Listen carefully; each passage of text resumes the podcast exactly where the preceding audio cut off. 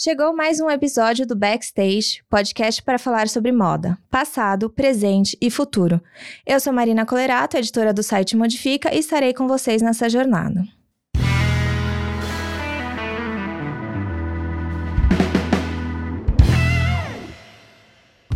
Este episódio do Backstage é apoiado pela Mercur. Presente nas áreas de saúde e educação, a proposta da Mercur hoje é atuar em função das pessoas. Sua forma de trabalho é centrada em atender necessidades específicas para a promoção de autonomia, bem-estar social e ambiental. Neste episódio, quem está com a gente é a Nelsa Nespolo, da Justa Trama. Uh, a gente esteve junto já esse ano durante o Rio Ethical Fashion e estamos gravando direto de Porto Alegre. Nelsa, obrigada pela presença, de vir até uh, aqui conversar com a gente, compartilhar um pouco da sua história. Eu não vou te apresentar, acho que eu vou deixar essa missão para você mesmo. E vamos começar diferente do que a gente costuma fazer, vamos começar de trás para frente. Conta um pouco do trabalho da Justa Trama, que na verdade é um trabalho muito bacana. Sempre que perguntam pra gente sobre algodão orgânico, eu falo justa trama. é uma tá sempre ali. Então, quero que os ouvintes conheçam um pouco de você, da empresa, da trajetória e do teu trabalho no Agreste ali no, no sertão. Marina, muito obrigada pelo convite de poder estar aqui uh, para a gente ocupar esse espaço e todos os espaços é algo que nos deixa sempre muito felizes porque a gente está compartilhando uma história que não é só nossa e que tem muita gente envolvido. É, a Justa Trama, ela é essa cadeia do algodão orgânico, é o nome da marca também, das nossas roupas e que envolve trabalhadores e trabalhadoras de cinco regiões do Brasil. A gente tá aí desde o plantio do algodão até a confecção da roupa, todos são donos dessa marca e, e todos nós somos cooperativas ou associações. Então, ele é um resultado de um trabalho coletivo e em que o resultado é dividido entre todos. Então, hum, ela se baseia exatamente em dois princípios fundamentais: é buscar a justiça social, que no nosso entendimento a desigualdade ela se dá porque quem gera riqueza não usufrui dela, né? Ela fica centrada. E quando a gente fala que todos são cooperativas, a gente divide de forma justa entre nós. E um outro princípio é o cuidado com o meio ambiente. É quando a gente tem conhecimento de o tanto de veneno que é aplicado sobre o algodão, isso tem que nos instigar e isso não tem como você ficar indiferente porque todos nós usamos roupas e às vezes a gente opta por roupas de algodão convencional achando que com isso é melhor para o meio ambiente e não tem o conhecimento do tanto de veneno que ele carrega. Então, nós trabalhamos com agroecologia, que é o trabalho consorciado, e também uh, sem o uso de agrotóxicos no plantio do algodão. Então, a gente acha que também a gente procura fazer a nossa parte no que pode preservar o meio ambiente. Então, Justa Trama é isso. Ela começa lá no sertão do Ceará, onde é plantado algodão na associação de agricultores chamada ADEC em Tauá, mas que hoje absorve quatro municípios, né? Tá em Parambu, Boa Viagem, Independência e Tauá. Uh, Lá é plantado o nosso algodão na cor natural, né, a cor cru, e também a gente está iniciando o processo do plantio do algodão verde. Já tivemos a primeira colheita esse ano, que está servindo muito mais sementes, né? Então ele, ele, é verde? Ele nasce verde. Ah, tá. É, já plantamos o marrom também, então esse ano, inclusive, o acordo que a gente tem, já que o plantio lá vai ser agora em dezembro, janeiro, é poder diversificar essas cores, né, entre o marrom e o verde, além da cor cru. A associação tem esse trabalho uh, de muito convencimento da questão da agroecologia, do plantio consorciado, sabendo que os plantios diversos, como o do gengelim, ele ajuda a repelir o bicudo, né? Outros plantios, eles atraem sobre ele o bicudo, mas que não tem efeito sobre a plantação do mesmo jeito que ele tem sobre o efeito do algodão. A gente tem uma outra associação, que é a EFAF, que fica no maior assentamento do Brasil, que é no Mato Grosso do Sul. Lá a gente planta algodão na cor rubi, que é uma cor telha escura, né? E dentro desse assentamento, então, também de forma agroecológica, né, é feito o plantio. E também isso acaba sendo uma novidade, porque as pessoas pensam que o algodão ele é só na cor branca, né, uhum. na cor crua. E na verdade ele tem muitas cores, inclusive em outros países tem também o azul, tem o lilás, né, como no Peru. E, e que é esse resgate das cores que é o algodão, mas que para o sistema foi melhor que ele ficasse só, ficar só com a semente do cru, porque ele absorve o tingimento de forma mais fácil. E de lá, então, ele segue para Minas, uh, onde a Cooper Têxtil ainda, hoje ela faz o acabamento dos nossos tecidos e também ela tem vivido um processo muito forte de desgaste econômico, né? Que foi sempre onde a gente fez o fio e o tecido e ela não está conseguindo mais dar conta disso, porque, lógico, a Justa Trama tem uma quantidade que não absorve o tempo todo. Então, também a gente está adaptando esse elo, mas o acabamento, o pré-encolhimento, todo é feito na Cooper Têxtil de Minas. Depois, então, ele segue para Porto Alegre Rio Grande do Sul, onde a gente faz desde criar peças, corta, confecciona, borda, tinge de forma natural também é, as peças e também é onde a gente tem uma sede, né, a sede da Justa Trama, e também aqui em Porto Alegre a gente tem um núcleo que é onde com os retalhos se fazem os bichos e os jogos pedagógicos. E por fim, né, a gente tem um outro elo que fica lá em Rondônia, que é a cooperativa Açaí, que trabalha com as sementes. Então, retalhos também vão para lá e o pessoal desenvolve as bonecas bonecas, índio, seringueiro, né? A gente vai desenvolvendo mais nessa parte de linha infantil e também onde a gente faz os botões para as nossas peças uh, na base do, do coco, né? E do tucumã, especialmente. Mas também a gente usa muito o açaí para servir como adereço nas peças, colares que a gente faz. Então a gente tem as cinco regiões do Brasil em torno de 500 trabalhadores que formam essa cadeia da economia solidária, né? essa cadeia do algodão orgânico. Eu acho que a gente tem algumas coisas para responder para quem nunca ouviu. É, Neuza, eu vou pedir para você falar um pouquinho da diferença entre o agroecológico e o orgânico, que eu acho isso muito importante, porque a base do nosso algodão orgânico no Brasil é agroecológico, né? Porque quando a gente fala de consorciado, talvez o, que, o, o ouvinte não entenda, mas ele é consorciado porque ele é cultivado junto com outras culturas e também tem um caráter de hum, subsistência nas culturas de, de alimentos, né? É, pensando que são. É, a gente está falando de ou assentamentos ou agricultura familiar, né? Então, eu vou pedir para você explicar um pouco a diferença entre algodão orgânico e agroecológico. E daí também acho que surge uma dúvida que é super comum, assim. Quando você fala do algodão colorido, por que, que ele é colorido? As pessoas às vezes fazem uma confusão e acham que ele pode ser transgênico. Então, como é que eu acho que é importante a gente explicar para o ouvinte, inclusive para eles, é, para quem nos ouve, entender todo esse esquema, né? Que no final das contas está muito relacionado com a distribuição de terra no Brasil. Então, vamos começar da diferença do, do da diferença, né? Todo plantio agroecológico obrigatoriamente ele é orgânico. Agora, nem tudo que é orgânico, ele é agroecológico. É, hoje você pode ter fazendas que é, sejam orgânicas, mas ela pode ter a monocultura.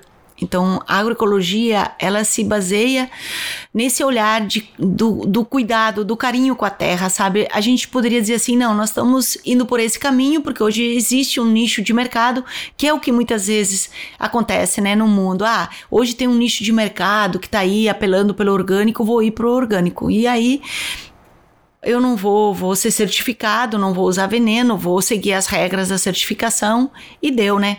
Posso ser motivado por um, por um nicho de mercado. Na agroecologia, você tem algo onde que se coloca o centro é a vida, é a vida das pessoas e a vida do planeta. E tudo que isso significa. E, sobretudo, a terra, né? que é ela por onde a gera tudo que a gente tem. Então, quando você trabalha uma monocultura, você vai para um desgaste da terra com o tempo ela também vai perdendo a força que ela tem. Quando a gente trabalha com trabalho consorciado, você ajuda a preservar a própria vitamina necessária na terra, com a monocultura, porque os plantios se comportam de forma diferente.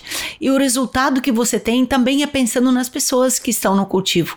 Muitas vezes uh, você pode acabar sendo atacado por pragas que, que podem acabar, mesmo porque você está trabalhando com orgânico, né? Às vezes elas superam todos os seus métodos. Mas quando você tem esse plantio diversificado, sempre você vai ganhar. Porque uh, não haverá pragas que possam destruir a diversidade da plantação. Então a agroecologia ela tem isso, é o olhar de quem está cuidando do plantio poder ter esse cuidado, né, e garantir a sua sustentabilidade, e é esse cuidado uh, das substâncias que vêm da terra e que voltam para a terra. Mas a agroecologia também ela é mais que isso, né? Se a gente está falando que é a vida, ela também é, ela aborda Uh, obrigatoriamente os vários sentidos da vida. Então, o sentido das pessoas, o sentido da mulher, sabe? De, é bom de você ver os agricultores, quando eles vão falar, eles se referem aos dois gêneros, né? Não se referem no masculino e achando que todo mundo tem que se sentir contemplado. E isso é fruto de um debate também que a gente vai construindo. A gente fala de reforma agrária, a gente discute a questão da, da, da distribuição das terras. Então, a agroecologia, ela tem esse esse todo, sabe? Que, que perpassa e que não é o simples plantio e colheita. E é, sobretudo, também é a gente conversar sobre a questão dos agrotóxicos, é a gente conversar sobre a questão dos transgênicos. É esse, essa complexidade do mundo que a gente quer e ele passa por um debate de agroecologia. É, e eu, eu vou pontuar aqui que o Brasil é um dos maiores produtores de algodão algodão convencional, né? O algodão é uma cultura, é, no Brasil, uma cultura rotativa com soja e milho. Então, ele tá, ele tá ligado a todas as questões do agronegócio que a gente já conhece de trás para frente. E quando a gente fala de agroecologia, é, é um caráter de resistência a este modelo, né? E é também uma aproximação à natureza, porque eu falo que a natureza é diversa, ela não é mono, né? Então, quando a gente fala de agroecologia, a gente está falando sobre é, o respeito à diversidade das pessoas e da natureza e de uma resistência ao mono, ao monopólio, ah. à monocultura, é ao monocultivo, né?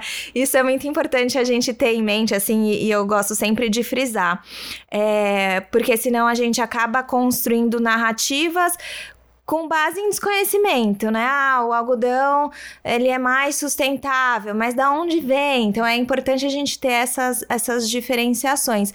E quando a gente fala do algodão colorido, ele também é, é um pouco que você falou, de novo, a questão do diverso, né? O branco, o cru, ele serve a uma indústria que vai lá e vai tingir da cor que ela quiser. Mas como é que a gente chegou no, no, no colorido natural? Então, porque é, os tempos passaram, né? E muito se perdeu disso. É, a própria associação a DEC, ela surgiu com mulheres e trabalhando ainda numa fiação muito manual, né? Muito artesanal. Então, a gente sempre busca muito resgatar isso, né? Porque isso é a vida. A vida das pessoas que iniciaram qualquer processo, ela se continua pela lembrança dos que estão. E o algodão também uh, foi construído nos últimos no último período uma parceria com a Embrapa para nos ajudar com a tecnologia a resgatar isso que foi deixado de lado. Então é uma parceria que se tem de modo muito especial com a Embrapa que nos ajuda a resgatar essas sementes uh, que foram deixadas de lado, assim como, né, a gente tem isso em todas as áreas, né, a gente tem isso com o milho, com as sementes crioulas, né, que não existem, que elas vão sendo deixadas de lado, entra o sistema com o monopólio das sementes, que dá um cultivo uniforme, que tem uma rentabilidade maior, né, mas que vai perdendo o sabor das coisas. E o algodão também foi tratado dessa forma para quem que interessava manter as suas cores originais. Então, resgatar isso pra gente é algo muito legal, né? A gente tem um prazer muito grande, sabe, de ver uma roupa na cor rubi, na cor verde. As pessoas ficam muito surpresas. Nossa, mas isso? E nas, nas primeiras roupas que a gente fez, a gente ia para as feiras, as pessoas falavam assim: mas isso é transgênico? Foi modificado? Não, ele não foi modificado. Ele é, é, é, você buscar lá na sua origem aquilo que ele era, aquilo que foi deixado de lado porque não importava mais. E a gente tem, a gente tem uma felicidade muito grande, mas isso é tão legal, sabe? Porque você pega a, a semente, por exemplo, do algodão rubi, você planta ela o ano, no próximo ano, diferente, sabe, de quando você tinge. Quando você tinge uma, faz um tingimento no azul, por exemplo, ele vai ficar num tom. O próximo que, mas isso para todo o sistema, sabe? Uh, químico que seja tradicional. A próxima leva de azul que ele vai atingir nunca vai chegar exatamente naquele tom. E o, o algodão natural, ele vem no mesmo tom, sabe? A gente mistura os rolos de um ano para o outro e eles não fazem a diferença. Isso pra gente é muito bacana, sabe? Porque exatamente ele tá na essência da cor dele. Ah, é bom as pessoas entenderem, né? Essa questão do resgate, porque senão tem essa confusão, por é. isso que eu quis pontuar. E você explicando, você, você tá lá, e daí veio também uma outra coisa. O algodão é uma cultura que precisa de água, pelo menos em tese. Como é que a gente planta algodão no Nordeste? Quando... Então, é, a gente começou no Ceará, né? E foram os piores períodos, foram os períodos assim de praticamente, bom, lá sempre tem seca, mas onde ela foi muito violenta, assim, teve um ano que praticamente não foi colhido, assim, foi uma tonelada de algodão, imagina, sabe? É, isso não significa nada para os agricultores. E muito triste, assim, de você ir no meio da roça, assim, e ver os pezinhos de algodão secos que conseguiram nascer, mas não conseguiram se desenvolver. E a vida ela tem seu ciclo e a natureza também, né, para o plantio. Então, os agricultores ficam muito atentos, porque uh, chovendo em dezembro e eles plantando em dezembro, é certo que vai ter uma boa safra. Então, o algodão, ele precisa de água para ele nascer. Depois que ele nasceu e conseguiu fazer o mínimo de desenvolvimento, ele não precisa mais. Ele, ele segura nele e ele, ele se desenvolve. Então, uh, o plantio ele é em, em dezembro, janeiro e fevereiro já não vai ter uma boa colheita, sabe? Se não conseguiu plantar em, em dezembro, janeiro, já em fevereiro não vai ter uma boa colheita. E é esse, esse período, então ele tem que ser plantado nesse período. E depois começa a diminuir as chuvas e até que diminui totalmente. Esse período agora, que foi onde a gente foi na semana passada conversar lá com os agricultores. A gente fez um seminário reuniu todo mundo, aliás, para comemorar muito a colheita desse ano. Uh, ainda tem alguns pés que estão e tá tudo seco, tudo que tá na sua volta tá seco assim. Não adianta nem você dizer assim: "Ah, vamos lá, vamos tentar plantar". Não, tá seco. Então, a natureza também ela precisa ser respeitada no seu ciclo. E o Nordeste é onde a gente tem a melhor colheita. É onde o algodão consegue desenvolver uma fibra mais longa e quanto mais longa a sua fibra, melhor qualidade você tem no fio. É diferente, por, por isso que não dá para plantar algodão aqui no Rio Grande do Sul, porque o Rio Grande do Sul é muito instável no seu clima. E chove qualquer época, e chove muito. Você imagina o algodão tá pronto para colheita e ter uma semana de chuva, que é comum acontecer aqui. Você perde toda a sua plantação. Então, o algodão ele desenvolve melhor no Nordeste, na região Centro-Oeste, também, né, uh, bastante em São Paulo e no norte do Paraná, porque são lugares onde ele tem períodos em que a não chuva, ela tem um período certo de não acontecer, né? E então por isso que também a, sua cultura, a cultura ela, a cultura do plantio, ela respeita muito o ciclo também que tem na natureza. E é legal porque os agricultores a gente tá aqui, né, com esse nosso clima do Rio Grande do Sul, que qualquer dia pode estar um calor incrível e à noite você passar frio. E lá é muito quente, nesse período também muito calor, né? Os agricultores falavam assim: olha, a gente sofre nesse clima árido daqui a vida não é fácil e não é fácil mesmo. Chega um horário que a gente parece que vai desmanchar, né? E eles falam assim, mas a gente gosta desse clima aqui. Então, cada conquista que tem lá, é, é, muita vibração, sabe? O orgulho, assim, de você ver cada agricultor do que ele plantou e do que ele colheu, que superou o ano anterior e que é algo, assim, que, que vai formando essa grande família, nos realiza muito, sabe? De ver. Então a gente se sente. É bom, sabe? Quando você vê o agricultor que senta com a costureira aqui do Rio Grande do Sul, que fica o dia inteiro na sombra, sentada numa máquina, que também é desgastante, né? E que também alguém daqui vai lá, sabe? A gente vê o que, que é a vida de um agricultor que não consegue trabalhar trabalhar o dia inteiro, porque o horário das 11 às 3 horas da tarde, o sol, ele não tem, não tem piedade, sabe, de quem tá lá. Uh, também nos ajuda, sabe, a ter a dimensão que é isso tudo que a gente tá construindo junto. É, é, eu acho super importante a gente pontuar que não é fácil, né? A gente não, tem que a vida no campo não é simples e, e não é simples, simples em vários sentidos. É, tem até uma questão que as pessoas falam: ah, mas não tem algodão orgânico para atender o mercado, né? Todo o mercado.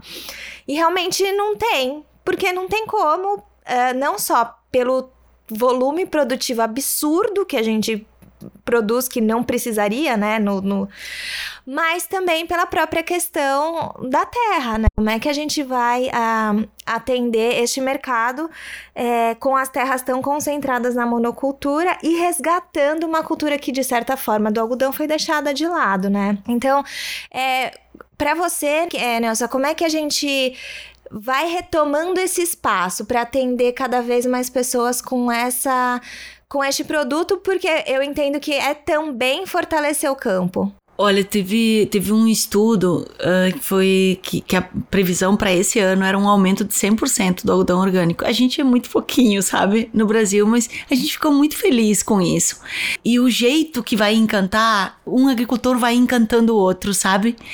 Por exemplo, lá no Ceará, a gente não tem essa ameaça, sabe, do, do veneno. A gente tem é, os agricultores que deixam de plantar o algodão e vão plantar outras culturas. Então, poder, sabe, a associação poder dar ao agricultor a garantia. Não, a Justa Trama garante. A gente sempre disse, olha, a gente garante que se a gente não conseguir dar conta com um produto, a gente vai ajudar a colocar isso no mercado, porque o mercado tem. Então, essa segurança é algo profundo que tem os agricultores, sabe? É, é algo muito motivador, assim, é, de poder estar tá plantando.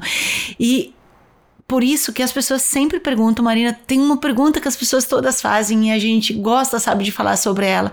As pessoas perguntam: por que, que o algodão orgânico ele é mais caro que o outro, sabe? Ah, por que, que o produto orgânico ele é mais caro que o outro? Eu sempre falo assim: a gente precisa encantar os agricultores sabe? E, e precisa encantar também os consumidores. Então, são as duas pontas, inicial e final, que precisam ser encantadas. E quando essas são encantadas, aí que se dá o crescimento disso e a opção de vir por esse mundo do orgânico, porque é uma opção de vida que alguém faz. Então, hoje, por exemplo, no Ceará, a gente conseguiu ampliar para quatro cidades. Tem secretários municipais que estão sendo parceiros, porque estão vendo o quanto que está sendo uh, a realização dos agricultores. É maravilhoso demais, sabe? Você vê numa cidade como Tauá, os caminhões que vão, os caminhãozinhos que vão chegando, ou às vezes caminhões maiores que junta de vários agricultores, você sabe para onde é que eles estão indo? Estão indo lá para DEC, que é onde está descaroçando. E se você tá com alguém de lá junto, diz, ah, esse algodão aqui é do agricultor lá de tal cidade. Olha, tá vendo? Ele sabe inclusive de quem é. E isso é uma coisa muito bacana, sabe, de você ver e que outros querem estar tá entrando. E o que os agricultores falavam lá é que eles conseguem ganhar praticamente 100% do que eles ganhavam. Antes de existir a Justa Trama, antes de existir a associação que estava fazendo todo esse trabalho de poder viabilizar, uh, ele, os agricultores eles já plantavam ele orgânico. E, mas só que eles vendiam para a usina. A usina pegava aquele algodão orgânico, misturava com qualquer outro algodão e pagava para eles o mesmo valor do outro algodão. Então você imagina agora eles estarem junto, ganhando o dobro do que eles ganhavam antes, sabe? E poder incentivar mais outros agricultores. Então tem ampliado bastante o número de agricultores, a gente tem avançado em outras cidades também. E, e é desse jeito que a gente vai, eu acho que encantando e crescendo, para dizer que esse outro mundo é possível, que você pode usar uma roupa que cuida de você, né? Que você coloca ela como uma roupa íntima, você coloca uma camiseta, você usa uma calça, você deita num lençol que é orgânico, não tem veneno que tá te acompanhando, né? Não tem veneno que tá indo para terra, não tem veneno que tá indo para água. E é por causa disso, Marina, que ele precisa ser melhor remunerado. Por isso que ele tem que ganhar 100%, para incentivar outros agricultores. Porque se a gente for fazer uma conta na ponta do lápis, segundo os, os próprios agricultores, que eu acho que a gente está construindo isso, sabe? Ah, ele necessitaria disso. Se você for ver que num algodão convencional, o tanto que é usado de veneno, são 26 aplicações de agrotóxicos. O aviãozinho nas grandes fazendas passa 26 vezes com o pior veneno que tem. Então você tem um custo elevado Uh, para poder pulverizar a plantação, para poder comprar esse veneno. Uh, você tem com certeza depois um custo grande em remédios para tratar a sua saúde e você tem também uma péssima qualidade de vida. Por outro lado, você tem qualidade de vida no sentido da sua saúde. É, se você olhar o agricultor, ele não vai estar tá gastando com venenos. É, mas ele vai precisar se dedicar bastante tempo no cultivo. Então, quando ele vê que aparece o bicudo, ele tem que tirar aquela maçãzinha, recolher, sabe? Ele tem que queimar o bicudo, ou então ele tem que fazer um buraco bem fundo e botar ele lá para ele não sair de lá, porque senão ele acaba com a plantação, porque ele é um cascudinho pequenininho quando o algodão ele fecha a flor e aí ele forma dentro dessa maçãzinha o, o algodão, o bicudo entra e aquela maçãzinha pluf, cai no chão, acabou a sua plantação. Então ele precisa ser retirado porque ele vai fazendo isso é, no plantio. Então esse agricultor ele precisa ser valorizado por esse tempo que ele, que ele está cuidando. Então vai ter um dia que a gente vai ter, eu creio que vai ter um dia que a gente vai estar tá falando de igual para igual do valor. Uhum. Porque as pessoas vão vir, porque a gente vai ter crescido tanto que as pessoas vão querer comprar do orgânico que as pessoas todas vão querer comprar do orgânico. E a gente precisa ganhar o consumidor para esse vir, para ele vir para esse mundo assim, de se perguntar, sabe? Será que eu preciso mesmo de cinco camisetas, uma de cada cor? Será que duas dariam conta da necessidade que eu tenho? Então precisa modificar uh, também um comportamento de consumo das pessoas, né? Eu acho que isso vale para tudo, vale para o alimento, vale para a roupa e a gente poder ter uma outra qualidade de vida, né? Uma outra qualidade de vida e porque hoje você pensa, puxa, então tá, eu vou comprar uma, vou comprar duas, três camisetas com 45 reais. Uh, ou eu vou comprar uma orgânica que vai dar conta do que eu preciso, que essa diversificação às vezes não é nenhuma necessidade que você tem, é o sistema que te impõe, então você precisa se libertar disso, né? É isso. Então a gente tem que trabalhar todos esses conceitos para poder mudar o mundo. É por isso que a gente tem muito trabalho.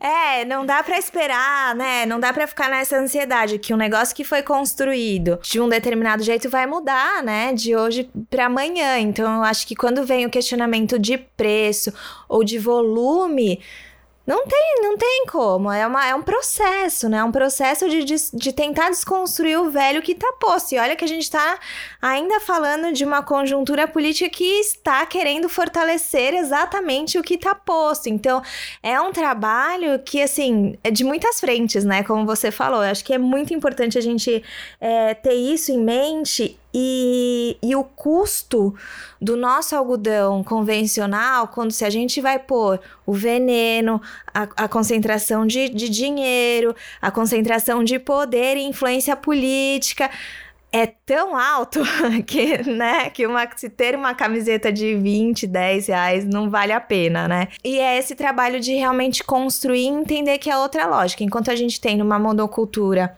ou numa cultura rotativa, enfim, uma máquina, um monte de maquinário que custam milhões de reais para um espaço enorme. O pequeno agricultor também não tem isso, é ele na mão, né? Acho que a, a gente não tem incentivo estatal suficiente para apoiar ainda o pequeno agricultor. É uma, por isso que, de novo, né, esse trabalho de resistência local, inclusive, né? Acho que precisa ter tudo muito em mente, assim, antes da gente se apressar em falar, puxa, mas é caro, ou puxa, mas. Não, tem bastante coisa que precisa ser discutida no modelo, né? Neste modelo que faz com que uma coisa seja barata e outra seja cara dentro desse, desse olhar. Você está ouvindo o podcast Backstage. Você continuará ouvindo o papo após esse anúncio. Feita com matérias-primas 100% renováveis, como algodão agroecológico e caroço de açaí da palmeira Jussara, a nova Bolsa Térmica Natural da Mercur prioriza a geração de impacto social positivo por meio do comércio solidário e fomento à agricultura familiar, preservação da palmeira Jussara, o autocuidado e protagonismo da saúde. Com funcionalidade atestada pela Anvisa, a bolsa utiliza a tecnologia da termoterapia e traz benefícios para o tratamento de dores, lesões musculares e articulares processos inflamatórios e alívio de estresse muscular e cólicas. Conheça mais em mercur.com.br.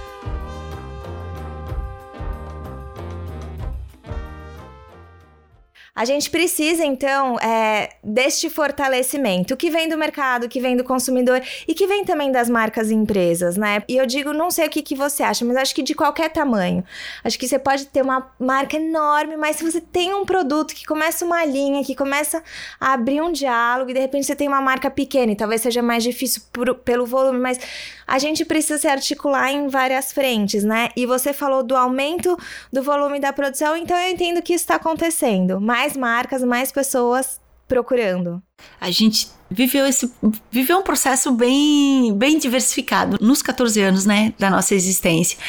Mas hoje é, a gente tem uma parceria, um, parcerias muito diversificadas e é bem isso que você fala, Marina. Hoje tem pequenas marcas, uh, muitas pessoas que estão se formando nas universidades uh, nas faculdades de moda e que nos busca para poder fazer a sua conclusão de, uh, do curso, uh, que depois começa uma marca nova e a gente vende o tecido, então é bacana, sabe, de você ver os produtos que depois o pessoal nos retorna, assim, tem horas que as pessoas entram lá na, na sede da Justa e fazem, nossa, que lindo, aí, ah, é com tecido que, que foi comprado da gente. Então, essa parceria está sendo bem legal, mas sim, tem também grandes marcas que estão começando a rever o seu conceito ou por um nicho de mercado possível que eles estão vendo, mas também eu acho que o mundo está nos incomodando, né? Esse jeito que está sendo feito, quando a gente vê o tratamento que está tendo com a Amazônia, quando a gente vê o tanto que as pessoas estão adoecendo,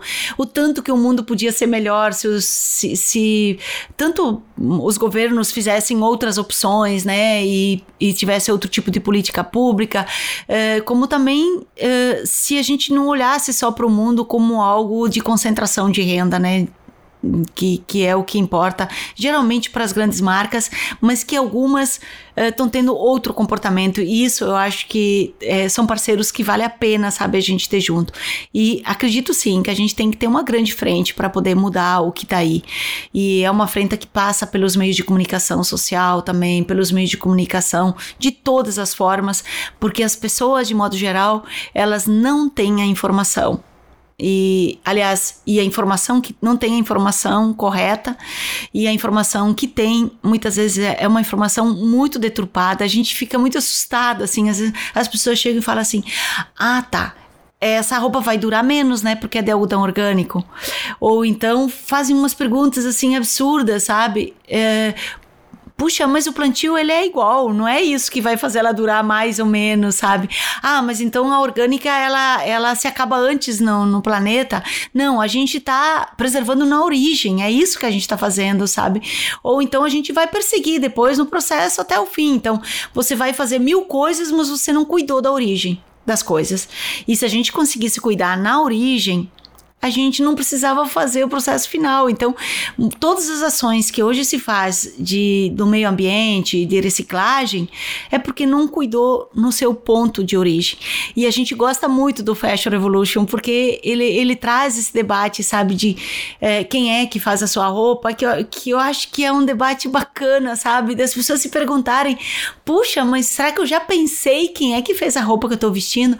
E a gente entra com outro debate, que é você sabe de onde é que vem a sua roupa e a gente poder ter uma marca, sabe? Que eu acho que foi o que mais nos impactou desde o começo, sabe? Poder olhar assim e ver, puxa, essa camiseta foi. Eu sei quem é que plantou, quem fez todo o processo, quem costurou, sabe? Poder chegar. Quem que pode fazer isso hoje? Quem sabe que está nos ouvindo que pode pegar uma roupa dentro do seu armário e dizer: Eu sei de onde é que vem a matéria-prima dessa roupa. Muito menos imaginar quem é que foi que costurou. Então, a gente poder ter uma marca, sabe, que não teve exploração de mão de obra infantil, não teve exploração das mulheres, sabe? Não teve jornada excessiva de trabalho. Mas não é porque a gente quer estar tá dentro de um conceito. Não, porque a gente acredita nisso, porque é isso que a gente faz. E pensar mais que tudo, sabe? Que não teve ninguém explorado nessa cadeia, que a gente conseguiu distribuir de uma forma justa e que lá na origem dele, o plantio, ele é feito de forma consorciada.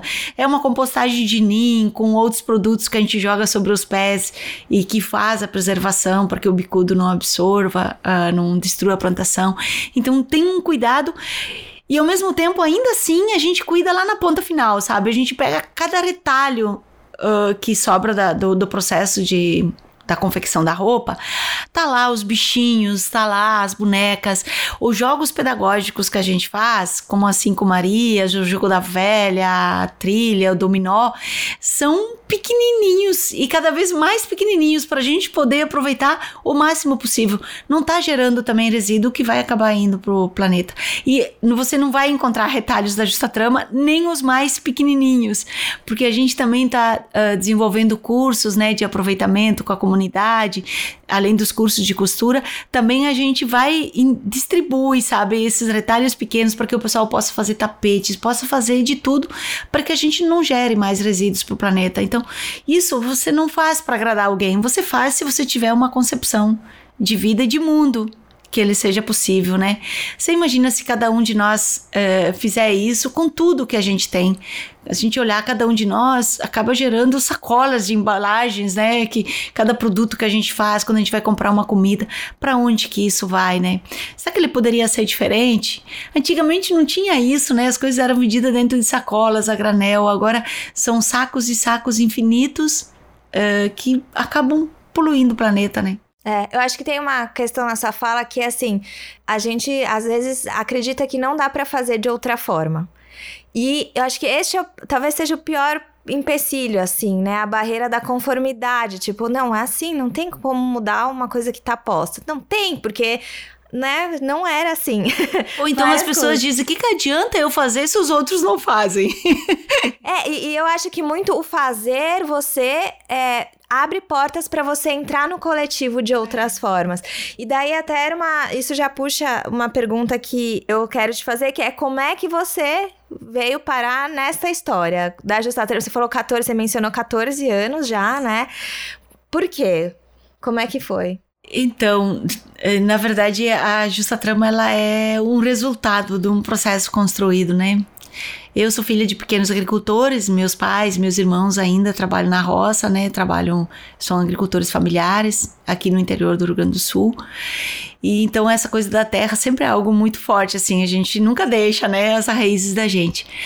Mas uh, eu tive a oportunidade de conhecer o Brasil também, porque eu participei do movimento de juventude é, no período da juventude, né, a JOC, Juventude Operária Católica, que tinha muito isso, sabe, de refletir as, as condições de trabalho da juventude, é, as condições de moradia, e sempre me levou muito a atuar nesse mundo, né. E quando eu vim para Porto Alegre, depois de casada, daí vim para Porto Alegre, trabalhei em fábricas de alimentos, trabalhei numa multinacional, que foi um trabalho muito sofrido, porque as mulheres nós ganhávamos diferente dos homens nas mesmas funções, as mulheres não tinham onde colocar seus filhos, porque a creche conveniada ela abria às sete e meia e o nosso horário de trabalho com, começava às seis e meia, gente trabalhava sábado e domingo, eu sempre me irritava muito, sabe, de ver a empresa homenageando as pessoas que tinham 24 anos, 30 anos de empresa, eu pensava, meu Deus, isso não é motivo de orgulho, porque geralmente se trabalhava sábado e domingo fazendo hora extra, era duas horas extras por dia, então eu saía de casa às 5 e meia da manhã e voltava às 6 e meia da, da tarde quando eu não fazia hora extra, senão chegaria às oito e meia da noite. Os finais de semana era muito comum, sabe, fazer hora extra.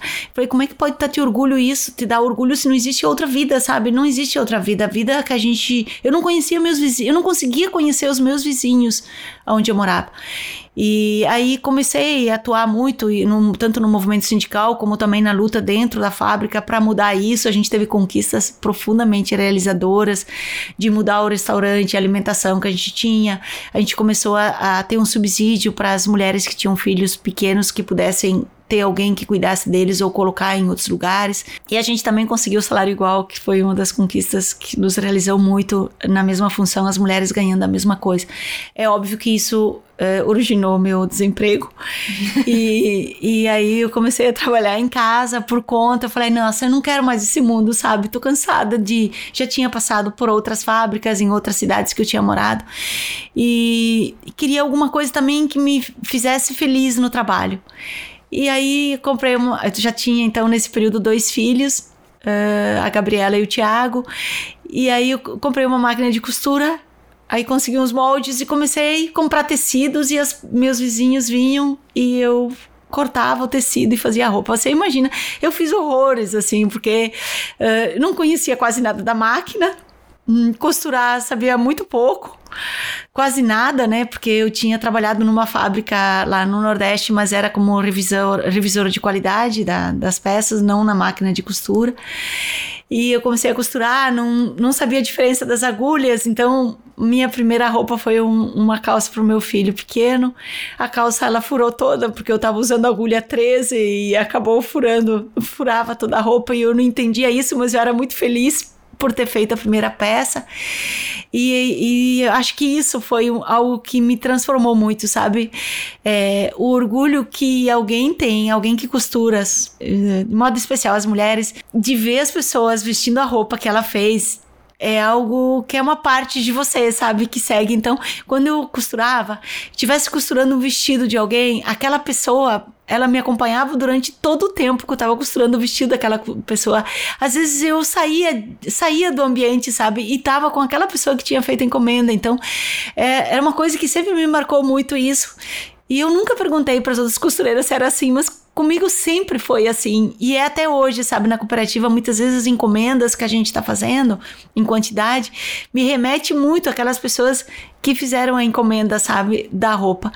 E aí esse orgulho, sabe, de poder estar tá próximo dos filhos, de poder estar tá fazendo essa roupa, de poder criar, sabe, fazer um produto eu acho que foi um período de encontro pessoal, sabe? De não ter alguém te explorando, de você ter que cumprir uma jornada, poder estar junto dos filhos também é algo muito legal, mas também era uma vida assim que eu ia até as três da manhã costurando, né?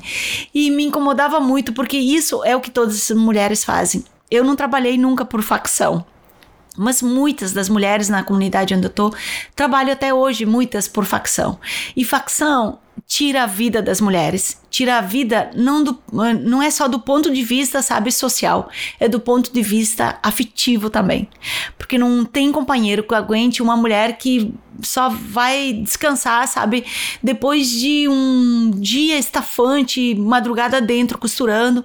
Então ela não vive a sua afetividade plena de poder cultivar relações, porque ela tem encomenda, ela tem a pressão de quem levou, sabe? Então, uh, geralmente a vida das mulheres uh, costureiras é uma vida muito depressiva por aquilo que exige a facção, por aquilo que a facção fez com as mulheres, de tirar elas do mercado mais formal, de estar dentro de uma fábrica com direitos, para ir para os fundos de quintais, ser explorada sem, sem um jornada de trabalho estipulada e sem direitos. São mulheres que não têm direito a nada, porque dificilmente elas contribuem com o INSS, tá certo que hoje em dia acho que ninguém mais vai se aposentar mesmo com as reformas do país, né? Mas que não tem, ela não tem uma perspectiva de olhar lá para frente, puxa, aqui eu vou poder parar, e vou poder pensar uma outra coisa. Ela não tem saúde, né? E eu, eu acho que é algo que me incomoda demais da conta, assim. A gente já fez encontros a nível nacional e a realidade das mulheres é essa, do Rio Grande do Sul ao Brasil inteiro. É, e aí eu pensava, puxa, mas eu gostaria tanto de fazer isso, mas que não fosse tão, sabe, dentro da tua casa, atendendo as pessoas, que também elas não têm hora, sabe? Elas vêm na hora que você serviu o seu prato, elas vêm de noite, sabe? As pessoas também não, não têm uma disciplina assim de te encarar como alguém que pode ter uma jornada de trabalho, você não tem uma jornada de trabalho uh, limitada. Você tem a jornada que as pessoas vão fazendo para ti e que aí ela não tem limite, né? E aí a gente viveu muito o processo do orçamento participativo aqui em Porto Alegre, que foi muito marcante pra gente, sabe? De poder ir mudando a sua rua. Eu moro numa vila que não tinha nenhuma infraestrutura, sabe? O que a gente tinha era água, mas o esgoto todo mundo fez, o saneamento básico com o seu recurso. A gente não tinha nenhuma rua pavimentada nada, nos faltava tudo. A gente não tem escola até hoje. As, uh, hoje, assim, a gente é absorvido pelas escolas próximas. E foi um lugar que ele foi ocupado e não ficou nada para todo mundo, sabe? Tudo foi ocupado com as moradias. Então, o que a gente podia fazer de forma coletiva era fora de lá. E a gente foi conseguindo mudar isso, sabe? A gente começou a ter o saneamento básico em cada rua, a gente foi conseguindo pavimentação, a gente, as crianças brincando na rua com, com roller, sabe, na, naquele período, era algo profundamente realizador, colocando rede de vôlei. A gente foi transformando e a gente sentia que nos faltava alguma coisa. Que a questão do trabalho ainda não tinha sido atingida. A gente conseguia melhorar as condições de vida, mas questões de trabalho não. E a gente e, mas a gente sabia que coletivamente a gente podia fazer isso. Esse que é o maior ensinamento pra gente do orçamento participativo, sabe? Que coletivamente a gente podia mudar. E a gente começou a se reunir, três mulheres, pensando o que a gente podia fazer para que a vida das mulheres fosse melhor dentro da nossa comunidade. E a gente procurou um diretor de um, do grande hospital aqui, o maior hospital aqui do estado, se a gente poderia costurar para esse hospital. E ele nos respondeu que para a gente poder fazer isso, a gente tinha que ser uma cooperativa ou uma associação, a gente precisava emitir nota fiscal. A gente falou: não tem problema, então nós vamos criar. E ele perguntou quantos nós éramos nós só éramos três. Mas você imagina que se nós respondesse que nós éramos três, ele ia acreditar que ia sair alguma coisa só de três mulheres. Então a gente disse que a gente era umas 20. E ele achou muito bacana isso. Puxa, ter 20 mulheres.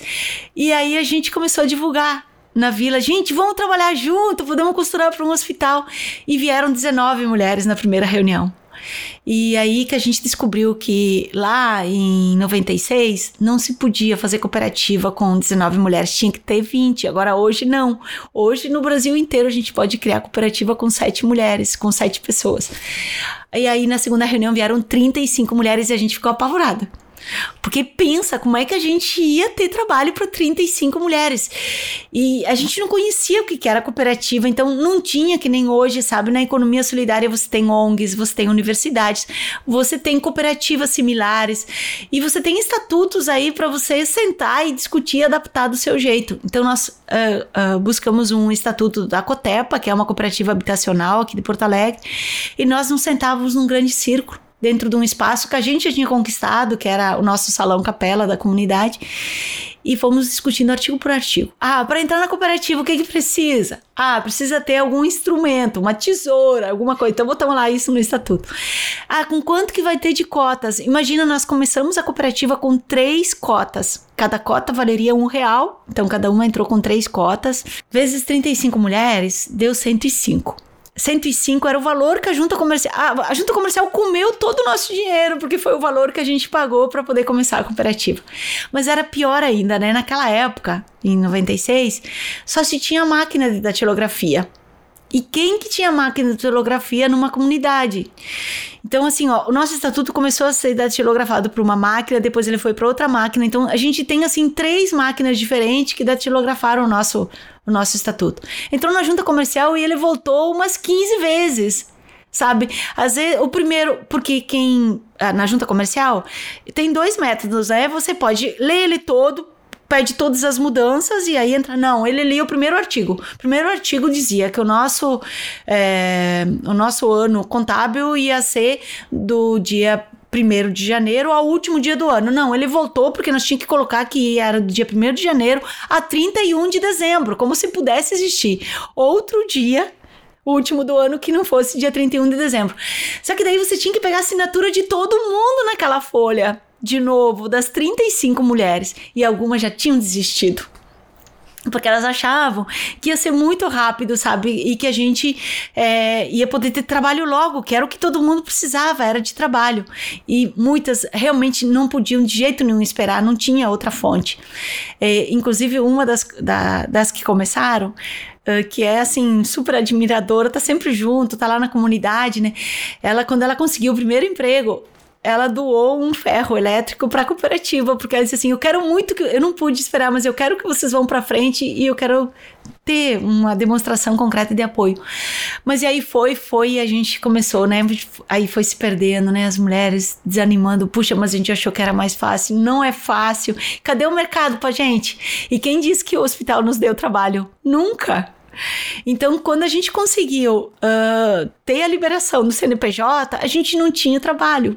E aí nós fomos para o mundo da facção, fizemos alguns trabalhos por facção, que foi um horror, porque quando nós fomos dividir entre nós, não foi nada, sabe? Não deu nada. E aí cada uma dessas coisas a gente ia perdendo gente na cooperativa Univens.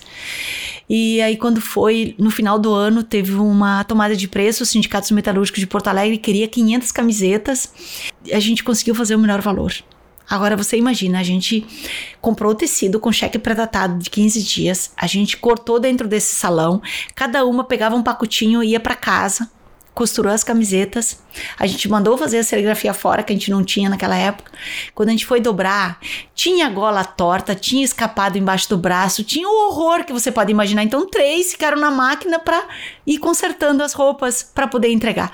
E o sindicato sempre foi nosso parceiro, ele foi crescendo com a, com a gente, sabe? No sentido da qualidade foi melhorando, sabe? Sempre que o Sindicato Metalúrgico teve camisetas, desde 96, ele fez com a cooperativa Univens, pelo valor e sempre colocaram e pela qualidade que a gente foi melhorando assim. Então, a gente começou a buscar esse tipo de parceiro que a gente pudesse comprar matéria-prima e poder fazer a peça por inteiro. A felicidade nossa na primeira divisão de dinheiro é algo uh, difícil de poder expressar o que, que foi, sabe? Quando a gente poder receber e dividir entre a gente, que a gente vê ele concreto. Mas aí a gente começou, foi se fortalecendo, a gente consolidou a cooperativa com 23, 25 mulheres e homens. Sempre a gente teve homens também que trabalharam na parte que depois a gente montou da serigrafia. Conseguimos um lugar para trabalhar. Quando foi em 2005 que teve o. A gente participou dos Fóruns Sociais Mundiais, desde o primeiro, segundo, terceiro, quarto, mas o quinto nos marca profundamente, porque a gente conseguiu fazer as bolsas do Fórum Social Mundial.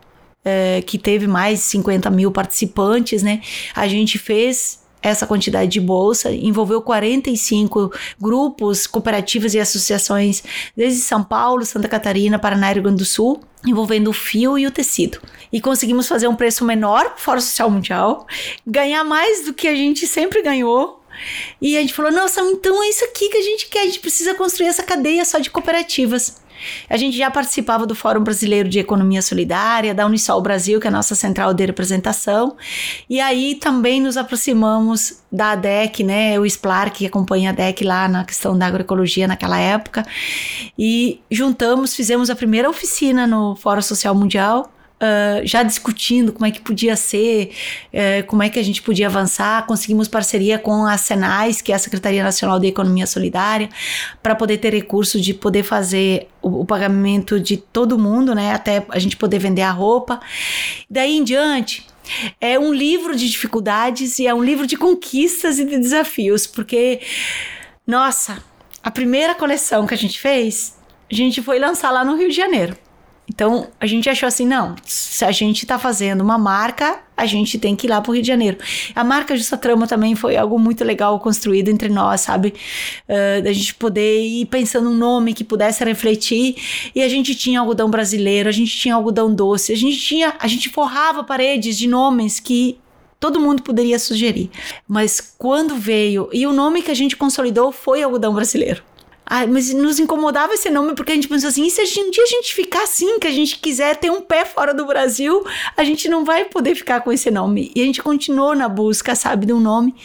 E aí, quando a Cris e o Egeu de São Paulo, que sempre foram pessoas que nos acompanharam muito, que sempre vibraram muito por toda essa história, eles indicaram o nome. Olha, a gente teve uma ideia esse final de semana. O que, que vocês acham de justa trama, trama justa? Pá, a gente falou: é isso que a gente quer. É uma justa trama que envolva todos todos os elos, que a gente distribua a renda, que a gente faça isso de uma forma justa.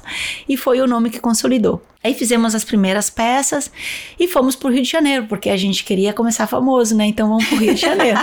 começar famoso. E, e, a gente achava assim que as marcas elas têm que começar lá. E, e a gente queria aproveitar o Fórum Mundial do Turismo, que ia acontecer lá em outubro de 2005, e o pessoal de lá, que era da economia solidária, ia conversar com alguns artistas é, da Globo, de repente, ou de outros que fossem famosos, que ajudariam a gente a ficar famoso. E a gente queria ir para Copacabana ainda por cima, para você ver que a gente realmente, sabe, é, é, a gente sempre foi muito sonhador, sabe? Muitas vezes deu certo, outras vezes a gente chegou perto, mas isso sempre nos deu muita energia energia, sabe, para sonhar e achar que não que podia não ter limite, sabe? Que a gente podia ir derrubando os limites, porque quando a gente começou a ajustar trama, as pessoas diziam que a gente era muito maluco, que isso não ia dar certo. Imagina, se fosse para dar certo, outras pessoas já tinham conseguido antes e muitos já tinham tentado, sabe, de fazer algo assim que pudesse ter uma marca própria juntando. E a gente foi pro Rio, a gente não teve nenhum artista, o desfile não saiu em Copacabana, a gente fez lá na favela do Cantagalo, no espaço Criança Esperança quem desfilou foram as meninas da favela. Teve pouco público, quase que foi por nós mesmos, e nós pegamos um ônibus que saiu aqui, pegou nós aqui do Rio Grande do Sul, pegou Santa Catarina, pegou São Paulo, porque era lá que a gente fazia o fio e tecido naquela época, e fomos lá pro Rio e fizemos desfile. E aí chegou no fim, gente falou: ah, não é possível, não deu certo. Mas lá a gente, a gente saiu fortalecido. Não, gente, não é isso que vai nos derrubar. Vamos lá, vamos tocar adiante, vamos aproveitar outros espaços. E a gente foi tocando essa construção que é a Justa Trama, né? Trabalhando assim, muito vencendo desafios, né, na questão da qualidade da roupa, na qualidade do tecido. Trabalhamos fortemente na qualidade inclusive da colheita do algodão, porque ele é colhido de forma muito artesanal, né, manual. Ele é colhido os agricultores colocam um saco no ombro, vão colhendo algodão, botando nesse saco, sabe? Então, muitas vezes tem folhas também. Então, o cuidado de não ter folhas e não ter caule junto te garante um fio com maior qualidade. Aí investimos para buscar parceiros para a gente poder ter uma cardinha que pudesse fazer um fio com melhor qualidade. E qualificamos também todas as costureiras, né, para a gente poder ter uma roupa com um acabamento melhor. Buscamos designer para poder criar outros produtos. Então, essa construção da qualidade foi um período que a gente viveu fortemente. Hoje, nosso maior desafio é, é avançar na comunicação e por isso que a gente é muito grata a esse espaço, assim, que as, que as informações cheguem até as pessoas, sabe? Que conheçam essa história toda. A gente gosta muito de feiras também, porque a gente conversa muito com as pessoas, de poder explicar isso tudo, de onde é que ele vem, que percurso ele faz, como é que ele chega até aqui, quem que tá por trás disso tudo, sabe? De, dessa marca. Quando tá comprando uma roupa, às vezes a pessoa fala assim, ah, mas tem como dar um desconto? A gente diz assim, a gente não pode dar um desconto, porque ele foi feito de uma forma justa. E para poder diminuir diminuir esse valor, eu preciso conversar com os agricultores, com as costureiras. A gente precisa conversar entre nós para construir um outro valor dessa peça de roupa. E você tem que sentir a alegria de que esse dinheiro, ele está correndo todo mundo, sabe? Ele está beneficiando todo mundo. Aí as pessoas, elas não insistem, sabe? Puxa, é mesmo, né? Não posso mesmo. Então eu já vou levar para outra pessoa também. E é isso que é muito bacana, sabe? É nessa construção que a gente está fazendo. E além disso, a gente quer muito, sabe? Ao mesmo tempo que a gente questiona as pessoas sobre o consumo, que elas pensem se precisam de ter esse armário cheio de roupa. Eu fico triste, sabe? Às vezes, quando tem feiras aqui no Rio Grande do Sul de calçado, as pessoas dão depoimentos. Eu consegui comprar 10 pares. Meu Deus, eu fico pensando, o que, que você vai fazer com 10 pares de calçado? Deve ser para a vida toda, né? E pensa, será que você precisa disso, sabe, disso tudo? Olhe pro teu lado, como é que é a vida também das outras pessoas. E ao mesmo tempo a gente quer que as pessoas consumam o nosso produto, sabe? E o aumento do consumo significa ter mais agricultores, significa ter mais costureiras, sabe? Que vem para esse mundo que está sendo feito de uma forma mais justa. Então, aumentar a comercialização, poder ampliar os espaços, poder estar em muitos lugares, é, podendo oferecer para as pessoas essa história, essa roupa, é um grande desafio para gente. Não, eu acho que é, da sua fala, o que me vem aqui, a real é que é, é tenso, não é simples, é coletivo, né? É, é uma construção de tempo, mas é possível. Acho que é, isso vem. Eu fui acompanhando aqui o que você foi me falando, e, é, e acho que isso fica um pouco de lição também. E, e de lição é, pra gente. E aí você falou uma coisa agora que é olhar um pouco pro lado né? Porque é isso, assim, a sociedade do consumo é muito sobre a gente o tempo todo, nós e o que a gente pode ter na, na maior quantidade possível, né? E pra gente romper com isso é um desafio enorme, mas um passo muito importante é você olhar pro lado, né? E você entender é, que pra gente ter qualquer coisa, a gente depende de uma rede de pessoas. A gente não tá, não consegue fazer uma roupa sozinho, né? Então a gente depende de uma rede de pessoas. E como é que a gente é, olha para esta rede e valoriza essa rede? Acho que vem muito daí. Mas vou modificar um espaço para a gente debater isso, enfim, toda essa complexidade. É, eu acredito que a gente poderia ficar falando várias e várias e várias horas sobre isso. É, mas acho que deu para a galera que nos ouve é, ter uma noção e conhecer trajetória, porque a gente também vive é, neste lugar do imediato, né? Da gente achar que. E, e beleza, igual você falou, né? Muitas mulheres não tinham como real, assim, era imediato. Mas uh, tem muitas coisas que não são, e realmente a gente precisa de, de ter este tempo e este fôlego. Acho que a Justa Trama é, segue em construção, mas a gente estava em off aqui a, e a Neuza estava me falando sobre como este ano está sendo um ano importante. Ela, inclusive, é indicada no Prêmio Cláudia. É, e são muitas conquistas desde então. Acho que a gente pode usar como exemplo, como referência, como novas possibilidades de, de atuar na moda, de estar na moda, de, e de viver, né? E de estar, de habitar este planeta de outras formas.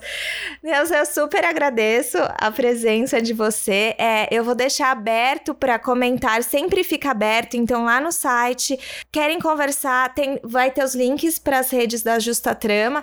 Querem conversar, mandarem dúvidas, perguntas, enfim. Uh, eu leio qualquer coisa dou uma ligada pra Neuza, pra Neuza e depois eu respondo vocês no próximo podcast, fica aberto, acho que vão ter várias questões, várias dúvidas, mas também acompanhem as redes da Justa Trama, eu acho super importante, porque vocês também vivem colocando coisas lá, né? Sim. Inclusive desde lá do algodão, lá no comecinho. Compartilhem essa história com outras pessoas, eu acho isso super... Teve acesso, ouviu, falou, puxa, vou contar para as pessoas que às vezes nem sabem de onde, de onde vem o algodão. Quem sabe de onde vem o algodão? Eu acho que 90% das pessoas não fazem a menor ideia. Então compartilha com a tua galera. E é isso, obrigada. É, e eu só tenho que agradecer por esse espaço. Eu acho que assim a gente partilha vidas, partilha histórias e acho que é isso aí. Os sonhos da gente a gente tem que ter persistência. E quando eles são coletivos é muito legal porque é uma persistência coletiva e a gente consegue fazendo um pouco cada um, a gente transforma esse mundo melhor. É isso, vamos seguindo na ação e resistência. Até o próximo backstage.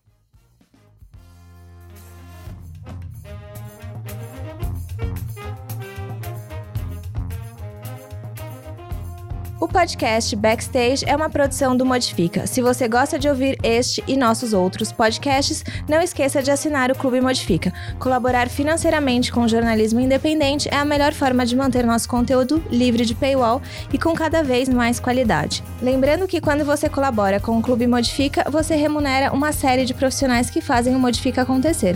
Acesse modifica.com.br/apoie e saiba mais.